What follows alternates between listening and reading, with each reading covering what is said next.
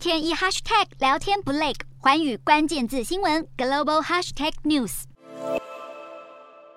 美国总统拜登和加拿大总理杜鲁道握手拥抱，两位第一夫人也互相亲切致意。第九届美洲峰会八号在洛杉矶正式拉开序幕。面对与中南美洲国家不断恶化的关系，拜登打算接下来和巴西总统波索纳洛进行一场三十分钟的会谈，被视为是拜登为修补外交的努力。而波索纳洛也能趁此机会提升自己在今年巴西总统大选的形象。不过，这两人过去多次互相批评，法新社就形容这场会面来得既仓促又尴尬。外界更质疑这三十分钟究竟能不能谈出实质进展？本届美洲峰会的主要目的是要因应区域挑战。白宫还预告，拜登会宣布三亿美元的安全融资，好应对接下来的粮食短缺冲击。也会在移民、卫生、气候和经济成长等领域深化各国合作。然而与此同时，中国计划性的扩张势力，在中南美洲推动“一带一路”倡议，更是让当地国家与美国渐行渐远。在中南美洲之外，中美竞争角力也延伸到了太平洋岛国。由拜登任命的特使尹汝尚就要在下个星期率团出访马绍尔群岛进行自由联合协定等重要战略谈判，显见美国无论在拉丁美洲还是南太平洋，都正紧锣密鼓地插旗布局。